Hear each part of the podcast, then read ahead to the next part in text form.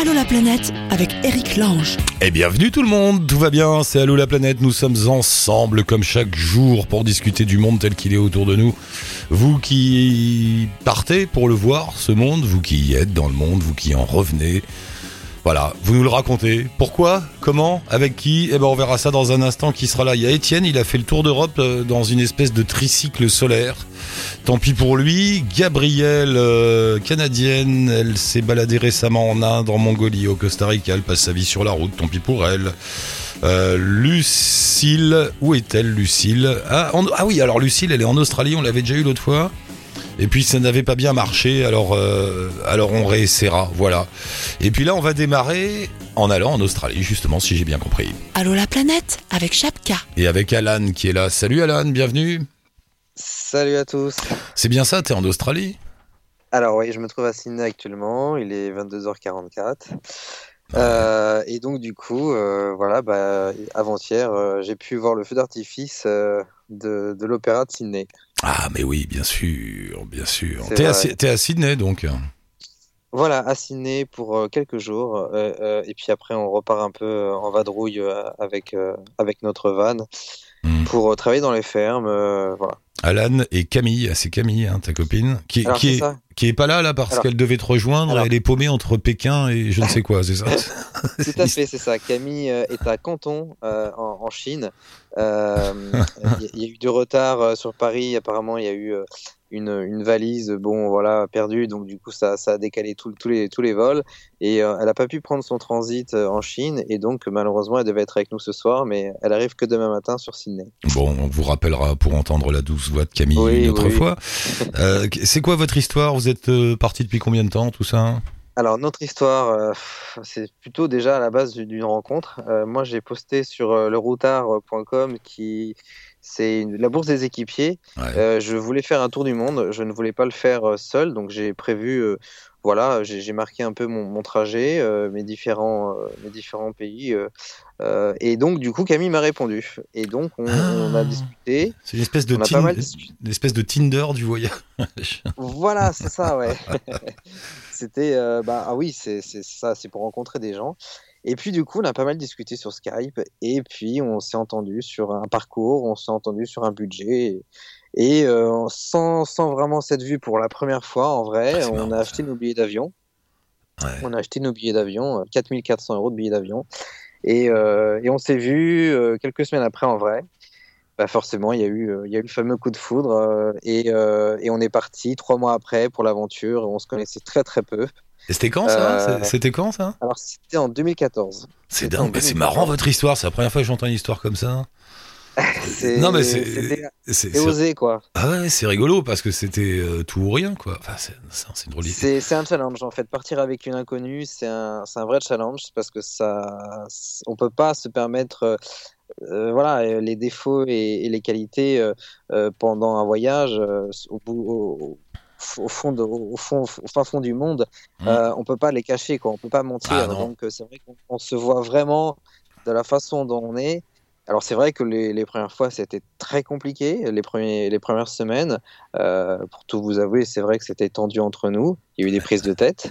Bah euh, mais bon, après, il faut, on s'en doutait. Hein. un voyage au long terme, c'est pas fait pour le romantisme, la séduction. Donc, euh, on savait qu'il euh, y allait y avoir des, des, hmm. des, choses, mais tu sais, à passer. Tu sais, Alan, ça marche aussi pour les couples qui se connaissent depuis très longtemps, qui ont une vie eh oui. sédentaire et qui et, et, donc disons ils sont là depuis ensemble depuis 6, 7, 8 ans et ils se décident à partir et ils partent sur les routes. Et effectivement, quand tu pars sur les routes, quand tu rencontres des pays que tu connais pas, des peuples que tu connais pas, tout ça, tu changes, ton caractère change ou se révèle. Tout à fait. Il y a quelque chose qui se révèle en toi et parfois ça conduit à une séparation. C'est assez ou alors un, eh ou alors au contraire à une fusion. C'est assez étonnant le phénomène. Donc finalement vous avez commencé comme les autres. C'est ça que je voulais dire. Et ben on a on a commencé, on, est tombé dans le bain direct parce qu'on ne pouvait pas se cacher et euh, on a passé plein d'épreuves difficiles. Euh, voilà, et comme je vous l'ai dit, on est fatigué, il y a le stress. Donc tout ça a fait que finalement, ça n'a pas été facile. Bon, après, pour faire court, ça s'est très bien passé. On, Voilà, et euh, arrivé à la fin du tour du monde, je m'étais dit dans ma tête, euh, si vraiment finalement on arrive à rentrer en France, c'est que c'est la bonne. Donc euh, finalement, c'est que voilà, j'ai- trouvé mon bonheur. Et donc euh, en Inde, c'était notre dernier avant-pays. euh, bah, devant le Taj Mahal, je l'ai demandé en mariage. Non Voilà. Oh, c'est beau, applaudissements de la foule, réjouissance, petite larme qui coule. Ah, c'est magnifique. Non, c'est marrant. D'autant que ce soit en Inde, parce que s'il y a bien un endroit dans le monde qui fait exploser les couples, c'est l'Inde. Tu sais ça Oui, Ouais, et puis ouais, le, ouais. le- le Ouais. temple de l'amour, le Taj Mahal, c'est quand même, euh, voilà, c'était un endroit. euh, Bon, j'aime pas trop, mais c'est- bon, c'est- c'est symboliquement romantique. Donc, tu sais, on dirait un peu un gros Voilà. gâteau autrichien. euh, le Taj Mahal, toujours dit ça, gros truc. Non, ce qui non, je dis l'Inde, l'Inde, ça fait exploser. L'Inde, souvent, ça fait exploser les couples parce que s'il est bien un pays au monde où tu révèles une nouvelle facette de ton caractère, puisque tu passes ton Oui. temps à être euh, confronté à des événements, des personnes, des idées, des philosophies que tu ne connais absolument pas. Euh, Voilà, parfois l'Inde c'est un peu le test suprême. Bon bah écoutez, alors, et alors vous êtes mariés et, et vous? Et donc on s'est mariés, on s'est mariés, on est rentré en France. Euh, on s'est mariés en juin 2016. Ouais. Et puis bah finalement bah voilà c'est on est on est devenu on va dire des nomades et donc on, on avait un besoin de repartir tout de suite sur les routes Ouais. et donc euh, on est reparti on a fait euh, Thaïlande euh, Cambodge Laos et donc là depuis euh, septembre 2009 on est en euh, de, de 2016. 2016 oh là là euh, 2016 euh, déjà et donc on est en Australie et, euh, et donc on travaille on, Oh quelle belle on histoire. fait on- Oh là là. voilà On est tout touché avec euh, Fred, si tu sais. Attends, alors, c'est- euh, on, on- on- on aura la version Camille un autre jour. oui, Euh, ah oui, je voulais quand même te, parce que vous avez un blog, euh, vous avez un blog assez bien fourni qui s'appelle Rencontre autour du monde. Je comprends mieux pourquoi maintenant le Rencontre autour du monde. où je me disais tiens ils ont trouvé ça comme mot parce que tout était pris. Non non non, c'est parce qu'ils se sont rencontrés. Ça vient, d'une belle rencontre et on voulait continuer les rencontres. Voilà. Et, et alors, il y a plein de choses dans votre blog, on en reparlera une autre fois, mais par exemple, euh, euh, vous parlez d'une génération tour du monde. Vous faites Ouais. tout un papier pour expliquer qu'aujourd'hui, il y a une génération, grosso modo, on va dire les 20-30 ans hein, de, de maintenant, Mhm. euh, pour qui le monde, est- c'est quoi? C'est presque une évidence finalement de le parcourir?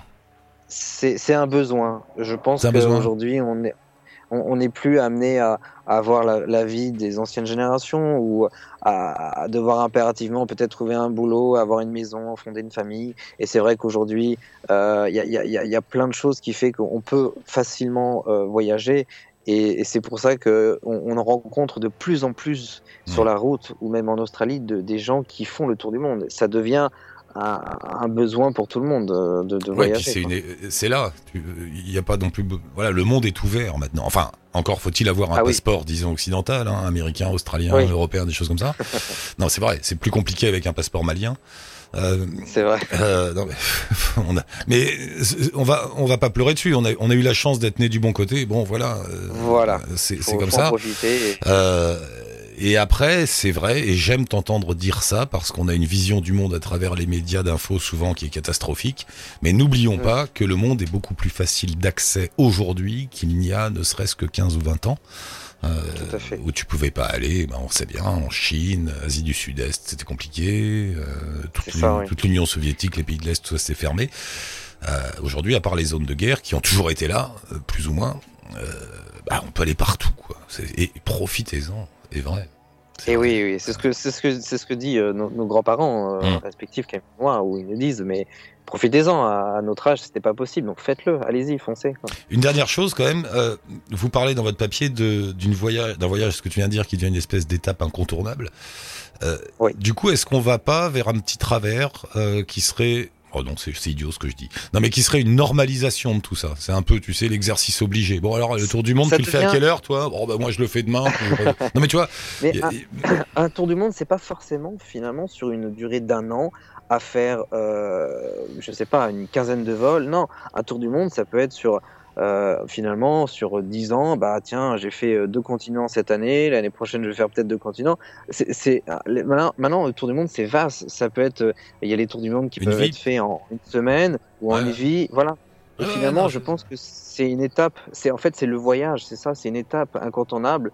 Il y a beaucoup de jeunes qui veulent maintenant voyager parce que ça leur ça leur apprend beaucoup de choses. euh, donc forcément, je pense que oui, euh, faire un tour du monde, ce n'est pas que faire un tour du monde sur un an. quoi. Et j'ose espérer que ça créera une génération plus ouverte, plus Bon, tolérante voilà, et tutti quanti. Euh, J'espère. J'en suis pas encore sûr, mais on y travaille en tout cas. C'est ça. Ah Alan, bah, ce fut un plaisir. Merci pour la belle histoire. Alors, on se rappelle dans de 15 jours pour que tu nous annonces, pour que tu nous annonces l'arrivée d'un petit Alan. Et ouais, ça Je marche. rigole, t'es pas obligé. Je rigole, je rigole, je. Non, non, mais y a... on y travaille en tout cas. Bon bah c'est cool, merci d'être passé nous voir. Et alors eux, on les lâche pas, je souligne en rouge là, Alan et Camille. Dans 15 jours, Fred, tu me fais penser. On se rappelle, euh, on se rappelle très vite. Merci beaucoup Ça Alan. marche, bonne continuation, à très vite. Embrasse Bye. Camille quand tu la croises. Ciao. Ça marche. Ah la belle histoire. Étienne, bonjour Étienne. Oui. Bienvenue Oui, Étienne. bonjour. Ah bah c'est alors Étienne, toi on va parler d'un voyage qui est terminé. Oui, oui, exactement. Mais t'en as refait depuis ou, t'as posé? Non, depuis non, euh, depuis c'est plus la, c'est plus la suite du voyage que je que je fais que euh, voyager euh, autrement. J'apprends d'autres techniques de voyage comme le parapente, mais euh, mais pour l'instant je, je reste au sec. Alors, tu es l'homme qui a réalisé le European Solar Tour, euh, qui était une balade à travers toute l'Europe. Sur quoi? C'est une espèce de, de tricycle solaire? Comment tu, tu ça, c'est ça. C'est un vélo solaire en fait. C'est un tricycle, donc c'est une sorte de vélo couché à trois roues. Euh, donc j'étais assis sur mon vélo euh, en position euh, plus ou moins allongée. C'était une position plus ou moins canapé, comme je dis.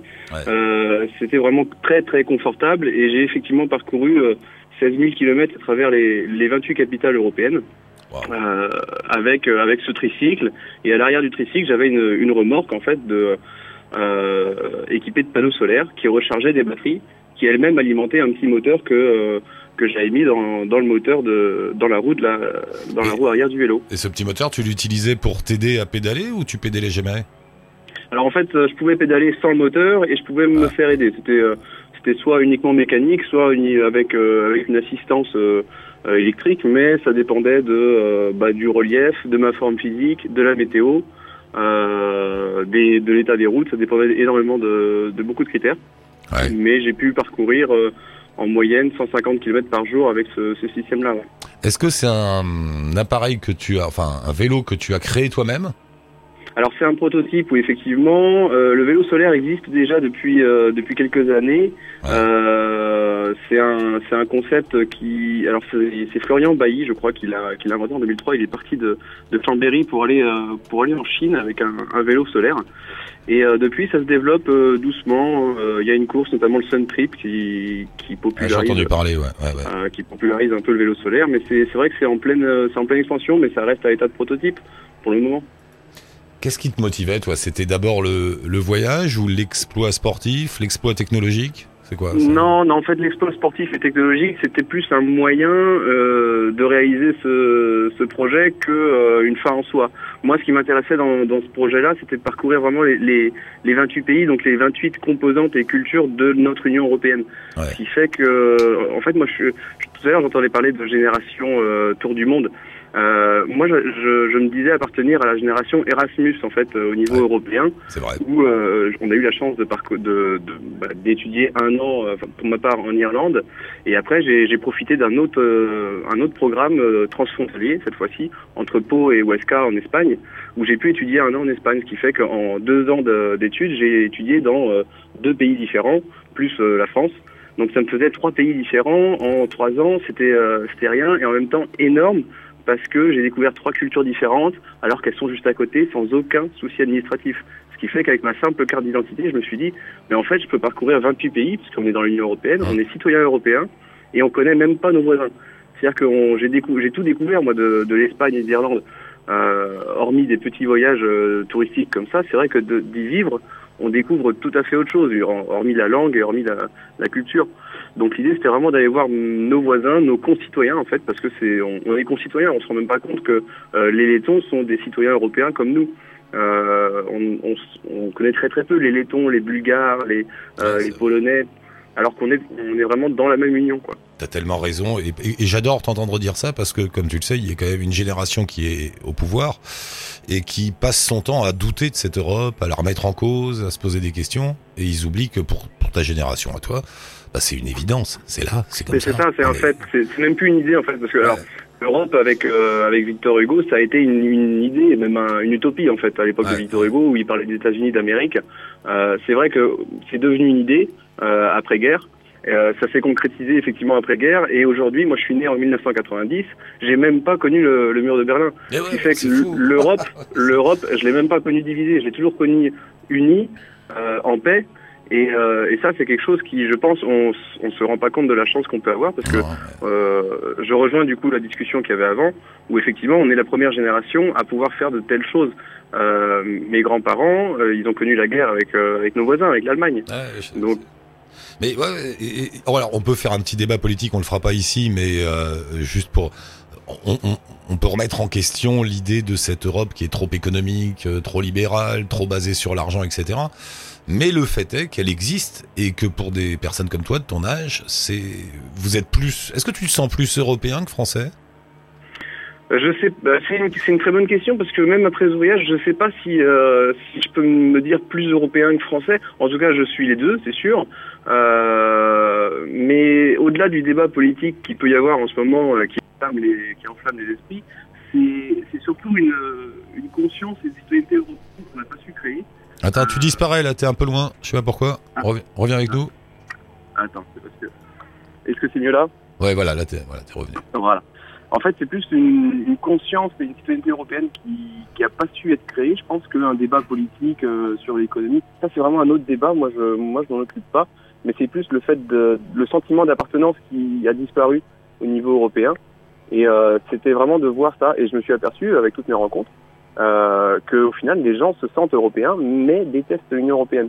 Ouais, voilà. Donc, C'est assez donc étonnant. c'est Mm, ouais. c'est, c'est- voilà, c'est, mais en même temps, euh, au, par rapport à mes visites euh, au Parlement européen de Bruxelles, etc., j'ai essayé de, j'ai essayé de suivre au plus près le, la citoyenneté européenne. Et c'est vrai que ben, j'ai pas été, j'ai pas été bien reçu au Parlement européen. J'ai, j'ai fait des visites euh, euh, très très courtes. J'ai pas eu d'échange avec les, avec les parlementaires. Ça, ça manquait de vie, je trouve, et de, et de contact. Ouais, Il y, a- Donc, euh, y a un décalage entre la machine administrative et la réalité. Ouais. Ben, on, le, on le décrit souvent, voilà, on le Ouais. décrit souvent, et je pense que c'est vrai. Et c'est dommage parce qu'il y a, y a vraiment peu de choses pour que les gens se sentent européens. Euh, il suffirait d'une forte culture populaire. J'ai vu que le sport, la musique, tout ça, c'était des éléments euh, qui me permettaient de rentrer en contact moi avec les gens. Euh, Quand je dormais chez les gens, parce qu'en fait j'avais que 20 euros par jour moi pour vivre, donc euh, il fallait que je dorme euh, ben, soit en tente parce que j'avais ma tente et mon, mon matériel de bivouac, soit chez les gens. Ouais. Et je me suis aperçu que le sport, c'était par exemple, c'était une culture européenne très très très forte. Combien de fois j'ai pu échanger avec des, avec des gens sur ce thème-là? Euh, C'est une porte d'entrée quoi pour nous, Mhm. donc il faut en profiter. Est-ce que ça, ça a changé quelque chose, toi, dans ta façon de voir le monde, de vivre, de... Ouais, alors euh, oui et non parce que euh, parce que je, je pense pas que ça m'ait vraiment vraiment vraiment changé. Euh, par contre, ça m'a fait euh, prendre conscience sur euh, sur vraiment plusieurs choses parce que j'ai j'ai vécu euh, du coup les, les campagnes du Brexit parce que j'y étais pendant euh, pendant cette campagne-là. Je suis arrivé en Espagne, enfin en, en Catalogne, le dimanche d'avant les élections euh, sur le référendum. Euh, donc euh, je ça m'a rendu un peu pessimiste en fait par rapport à l'avenir. Euh, parce que je vois très bien qu'on prend pas le on prend pas le chemin de l'amélioration. Euh, beaucoup plus conscient, peut-être que je suis peut-être plus conscient, plus pessimiste, mais en même temps, euh, je, ce qui m'a donné de la force c'est c'est toutes les rencontres et au final, je me, je me dis que l'homme n'est pas mauvais et, et, et l'homme a un bon fond, quoi. Et c'est Ah, plus bah, Tu conseilles, tu conseilles à tout le monde de faire un, un voyage qui finalement est à notre portée. Il, est- il est juste là, c'est se balader dans ces 28 pays qui nous sont ouverts. C'est ça. On peut aller n'importe où comme ça. C'est, un grand voyage. C'est une chance unique. Bah oui, oui parce qu'en termes de kilomètres, c'est comme si j'étais parti au- à Tokyo, au Japon, en vélo. Ouais. Donc euh, c'est sûr que ça, ça reste un grand voyage, ça reste, mais c'est, mais on se rend pas compte de la richesse et de la diversité qu'il peut y avoir euh, juste à côté de nous. On, on est dans une génération où on connaît même pas nos voisins. Donc euh, l'idée c'était vraiment ça, c'était de, de, de s'apercevoir que juste à côté de nous on avait une richesse très très forte. Euh, et je conseille évidemment à tout le monde de faire euh, de faire quelque chose de ce style-là, pas forcément en vélo, pas forcément, mais, euh, mais Non, en mais tout rien, cas tu, au montes, moins. euh, tu montes dans un bus et tu fais le tour de l'Europe et, ça te coûte rien. hein, Voilà, oui, voilà, il y a plein, Les y a cartes interrail, tout ça, ça existe encore. Ouais. hein, ça marche bien. Il y a Euh, énormément de solutions. Ouais. Et tu dis que maintenant, là, euh, pour, pour l'avenir, tu, tu prévois quoi alors Un voyage en parapente C'est quoi l'histoire? non, là j'en suis qu'à l'apprentissage, mais euh, j'en ai pas encore parlé autour de moi. c'est euh, non, non, pour l'instant j'apprends le parapente. euh, C'est une autre forme de voyage. Parce que ce qui, ce qui m'importait aussi, moi, c'était de pas utiliser d'énergie fossile. D'accord. Donc, euh, donc le vélo solaire pour moi c'était vraiment le- le- l'idéal. Euh, je pouvais voyager rapidement, relativement rapidement, euh, de manière ouverte, euh, euh, pas de cockpit, pas de pas de voiture, rien, et sans utiliser une seule goutte d'énergie fossile. Donc c'était c'était un très bon moyen de voyage. Et je me dis que le parapente c'en est un autre. Il y a pas de là il y a même pas de bruit, il y a rien. On est euh, on est vraiment on est vraiment bien. L'homme en Donc, parapente autour de la planète. European, Ouais, ça. Le EuropeanSolarTour.com, on met un lien bien sûr avec ton blog, les auditeurs pourront voir ton aventure. Il y a un livre aussi qui est sorti. C'est ça, ouais. t'as raconté tes aventures dans un livre qu'on peut commander sur ton blog. C'est ça, exactement. Donc allez-y. Merci beaucoup d'être passé Étienne et tiens-nous au courant des aventures diverses et variées. Et merci Ça pour marche. ton euh, pessimisme, optimisme actif en tout cas. Ça- je reste optimiste, il y a pas de voilà, ça marche. À la prochaine. Salut. À la prochaine, Salut, merci à Étienne. vous. Merci. Bye. À bientôt. Euh, qui est là? C'est Gabriel qui est là. Bonjour Gabriel, bienvenue. Gabriel? Bonjour. Salut Oui. Ah oui. Salut, ça va bien? Oui. Ah, ah, le petit accent que j'aime bien. Ah Euh, ouais. Euh, T'es où là Gabriel T'es chez toi au Québec ou quelque part Ben dans oui, le monde? chez moi euh, à Québec, euh, ville de Québec. Ah, c'est bien. J'ai envie d'aller là-bas. Juste pour le, comme ça, le. Il fait comment là? Vous êtes à combien? Moins, moins 20, moins 30, moins quoi? Eh non, non, c'est c'est quand même bien aujourd'hui. On est on a moins 8, euh, moins Oh. 10. Là. Je, je m'en vais en ski. Là. Je vais profiter euh, de la journée pas trop froide. Tu t'en vas à ski. Mais t'es t'es dans la Ouais. ville de Québec? Ben non, on fait à peu près, je te dirais, 30 à 40 minutes de route, puis on est rendu une petite montagne pas trop loin. D'accord. Et alors, t'es infirmière et voyageuse. C'est en plein ça. Comment, co- comment ça a commencé cette histoire? Ben en fait, euh, je pense que j'étais ben, j'étais voyageuse avant d'être infirmière. Ouais. J'ai toujours eu beaucoup de l'intérêt pour les voyages. Puis quand j'ai commencé à travailler, ben, j'ai essayé, disons, de d'avoir un peu le, le meilleur des deux, puis de, de combiner euh, passion avec... euh, ben, c'est ça, de pouvoir vivre un peu ma passion à chaque jour là, à travers euh, les voyageurs que, que je rencontre. D'accord. Donc, Moi, donc comment tu fais? Tu, tra- tu travailles un peu euh, là-bas au Québec et puis quand t'as assez de sous sur ton compte, tu repars. Oui, ça ressemble pas mal à Bah c'est bien. ça. fait le classique, là, mais ça fait quelques années, oui, que je fonctionne comme ça. C'est bien. Ça s'appelle la redistribution des richesses par le plaisir. Oui, c'est bien ça, ouais. Ah, C'est parfait. Euh, et alors, tu voyages pas mal, tu es allé dans plein d'endroits, tu tiens un blog euh, que, dont on va mettre le lien qui s'appelle Vagabondeuse. Oui. Euh, Est-ce que tu t'adresses surtout aux femmes comme toi qui voyagent? Bon, je, ben, je pense que, mais, que je pense que j'ai surtout de- des lectrices, effectivement, pour l'instant, mais non, ça s'adresse à tout le monde, par contre. ouais. Et t'as- Mais ouais, Pardon, non, excuse-moi. J'ai un- petit volet santé qui, euh, ben, mon impression, Ben ouais. c'est que pour l'instant, ça intéresse un peu plus les femmes, mais euh, non, ça s'adresse vraiment là, à, à tout le monde. Euh, tu pars combien de fois euh, dans l'année? Est-ce qu'il y a une régularité ou est-ce que c'est un peu au pif? Comment, comment tu Non, t'organises? ça va, c'est assez variable. L'année dernière, je suis partie, ben, j'ai envie de dire seulement deux fois, mais bon, je sais que c'est quand même pas trop mal. Ah bah oui. Euh, L'année précédente, j'avais pris euh, un, un long congé. J'étais partie pendant six mois, puis je sais pas encore qu'est-ce que ce sera là, pour 2017. J'espère pouvoir partir le plus possible. Euh, je commence ça ce jeudi. D'ailleurs, je pars au Nicaragua euh, jeudi matin. Ah, tu vas au Nicaragua. Bravo, on t'appellera là-bas Ouais. alors. Euh, quand, Ouais. quand, quand on regarde les pays qui t'ont le plus marqué, pour pas dire les pays que tu as préférés, c'est l'Inde, la Mongolie et le Costa Rica. Euh, L'Inde, bah oui, l'Inde, comme tout le monde, hein, c'est une, Ouais. une bonne petite claque culturelle. Ben, l'Inde, avant que je parte, les gens me disaient euh, les gens adorent ou détestent, puis je, je, je comprends absolument pourquoi. Moi, j'ai adoré, mais je comprends tout à fait pourquoi il y en a qui sont pas à l'aise et qui détestent aussi. Là. C'est, Ouais. tout c'est, un, tout un monde. C'est tellement différent, quoi. Tu, Ah, ouais, tu, ouais. tu peux pas savoir. hein. La Mongolie, alors ça, euh, c'est étonnant, la Mongolie. C'est Ouais. quoi? C'est rien, en fait? Moi, je connais pas du tout, mais c'est une grande, une grande steppe avec des petites tentes et, Ouais, et des chevaux. Ouais, la Mongolie, ça a été. Oui, oui, ben, c'est une bonne description. Non, la Mongolie, ça a été un grand, grand, grand coup de cœur. Euh, Je suis allée là en, en 2015. En fait, c'était pas du tout prévu. Euh, c'était pendant mon six mois. Là, je suis partie six mois avec mon copain, puis on avait prévu, euh, en fait, d'aller au Népal. Mais euh, ben, tu te rappelles du tremblement de terre qu'il y a eu en, en Ah ouais, 2015. Donc, ouais. euh, nous, on a dû, à la dernière minute, changer nos plans. Puis, euh, ben, on a choisi un peu, après s'être bien cassé la tête, la Mongolie. Puis, on ne l'a pas regretté du tout. Là. Ça a été finalement le, le coup- notre, notre gros coup de cœur de, de ces six mois-là. Euh, ben, quand on est arrivé, un peu comme toi, là, on savait pas trop dans quoi on se lançait, on s'était pas du tout préparé, donc euh, euh, on est arrivé, on s'est informé sur place, acheté le guide de voyage, ça s'est fait assez rapidement, mais on, on l'a pas regretté. Nous, euh, on, a, ben, on a passé un peu plus que trois semaines. Hmm. On est, on est resté tout le temps là, chez, chez l'habitant, donc vraiment le logement sous la yourte. Là, les, tu, tu- tu- ça- ça- tu sais c'est quoi? Mais on est obligé de prendre un, on est obligé de prendre un guide, non, quand on quitte Ulaanbaatar et Ben- qu'on s'enfonce dans la, dans la steppe, parce que comme tu dis, il n'y a pas vraiment de plan, il n'y a pas de GPS. Ouais, Euh, écoute, on n'est pas obligé de prendre un guide. Par contre, nous, on en a pris un, puis mo- moi, je l'ai pas regretté. Euh, ça a facilité beaucoup le contact avec la population locale parce que ils parlent pas anglais là. En dehors de, de Ulaanbaatar, la capitale, là, la barrière de la langue est vraiment présente. là. puis, franchement, sans guide, là, le, le contact aurait été vraiment plus difficile avec les familles. Mais il y en a beaucoup qui le font quand même. Puis l'autre difficulté aussi, c'est, en fait quand on sort de la route, là, il y a quelques, quelques signalisations, mais après un certain moment, là, il y en a plus. Il n'y a plus rien. Euh, ouais. t'es, t'es sur une route, puis là, à un moment donné, il coupe, puis il s'en va dans le désert. Euh, le- le- notre, chau- notre chauffeur savait exactement où il s'en allait, mais pour nous, là, je, je- c'est ça, ça prend un, un GPS là, euh, sans faille parce que c'est, c'est, ben, c'est pas facile de s'orienter là. Mais on en a rencontré beaucoup quand même, ben, beaucoup. On en a rencontré qui, qui le faisaient soit à vélo ou même à moto. Euh, puis qui se débrouillaient très bien sans guide aussi. Personnellement, je je, je me serais pas vue là, sans, euh, sans guide, ouais. surtout considérant notre niveau d'organisation avant de partir. Tu as participé à une cérémonie chamanique. Ouais, Euh, ouais. C'était quoi? C'était sincère? C'était un truc à touristes C'était ça s'est passé comment? Ah, ça, c'était hallucinant, là. Euh, non, c'était pas du tout un truc, un truc à, à touristes, là. En fait, avant d'y aller, on savait pas trop dans quoi euh, on s'embarquait. On était, là, faut dire, à ce moment-là, tout au nord, vraiment près, euh, euh, assez près de, de la frontière avec la Russie. On avait fait beaucoup de routes pour se rendre là.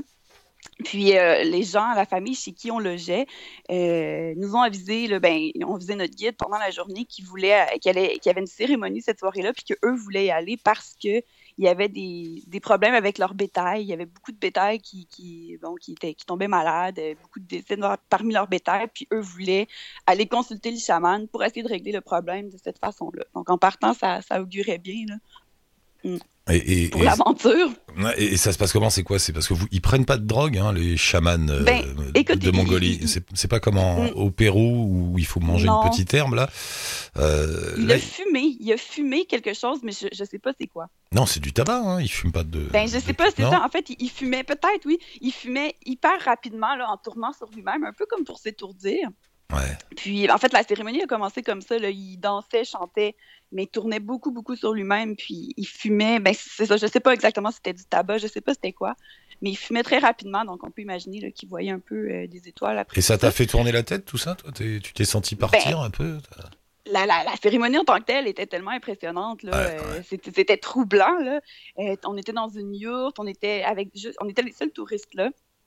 Les autres, c'était tous des, des villageois là, qui venaient pour. euh, C'était tous des problèmes par rapport au bétail. Hein. J'ai perdu mon cheval, pense qu'il va le retrouver. euh, c'est Ah. ça, ma, vache est malade, qu'est-ce que je fais? Euh, Fait que c'était pas des. Tu nous, on, on savait pas trop quand, quand les gens commençaient à, à poser leurs questions. Là, on se disait, bon, euh, nous, on n'a pas de vache, là, on va, on va parler de quoi? Mais finalement, nous, on est allé plus général, des questions sur bon, notre avenir, tout ça.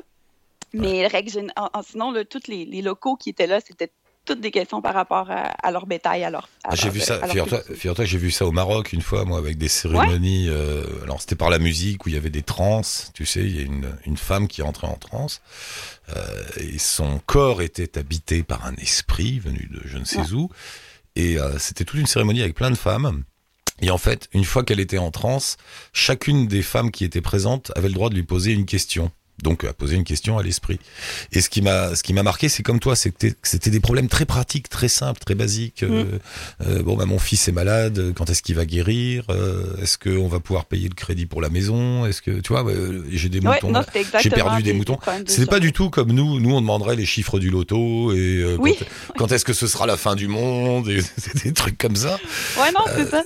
C'est très, c'est très La concret, quoi. Les problèmes Ouais. de, la réalité sont pas les mêmes. C'est peut-être ça qui est perturbant, c'est qu'on se retrouve dans une ambiance comme ça, complètement spirituelle, un peu irréelle, et eux ont des questions très terre à terre, très Ouais. quotidiennes. Ouais, non, moi, j'étais presque gênée de poser. euh, puis là, en plus, t'as une question. Bon, là, faut, faut que je choisisse la bonne question. sais. Euh, Mais... Et t'as eu une réponse? Ah non, T'as eu une réponse? oui, j'ai eu toute une réponse. Ah. oui. Bon. Je te demanderai pas si ça s'est vérifié, mais Ouais, non, ça s'est pas encore vérifié. Ça reste, ça reste à prouver. Il s'est donné un délai de 5 ans dans sa réponse. Là, pour, euh, bon, on verra bien alors. Ouais, oh, ouais, ouais, assez. Gabriel, tu repars au Nicaragua donc Oui, oui, Et- jeudi matin. Oh là là, bah, je compte sur toi, tu nous envoies un petit mot quand t'es là-bas? Ben oui, pas de problème, avec plaisir. Ah, c'est bien. Et puis on t'appellera au Costa Rica. Oh, au Nicaragua. Ah oui, il y a le Costa Rica que t'aimes bien aussi, mais on t'appellera au Nicaragua. oui, oui. Ouais, ouais, bah, Ouais. c'est bien. Bah, merci beaucoup, Gabriel. On met un lien avec euh, vagabondeuse.ca, CA comme Canada évidemment, où vous pouvez euh, y aller, discuter avec elle, euh, voir toutes les aventures de Gabriel. Et puis à une prochaine fois, Gabriel. Merci d'être passé. Super, merci beaucoup. Bye à bye. bientôt, bye. Et dans 24 heures exactement, bien sûr, au même endroit, vous aurez une nouvelle discussion avec des voyageurs d'un peu partout dans le monde, des expatriés, des routards, des blogueurs, des tout ce que vous voulez, des qui partent et qui ont envie de rêver. C'est Allô la planète. Pour nous joindre, vous nous laissez un message via la page Facebook d'Allô la planète ou tout simplement sur le blog d'Allô la planète. Vous nous laissez vos coordonnées, nous on vous rappelle, on papote, on arrive, on est ensemble, c'est tout le principe. Merci à Monsieur Fred pour la réal et à la prochaine. Bonne route tout le monde.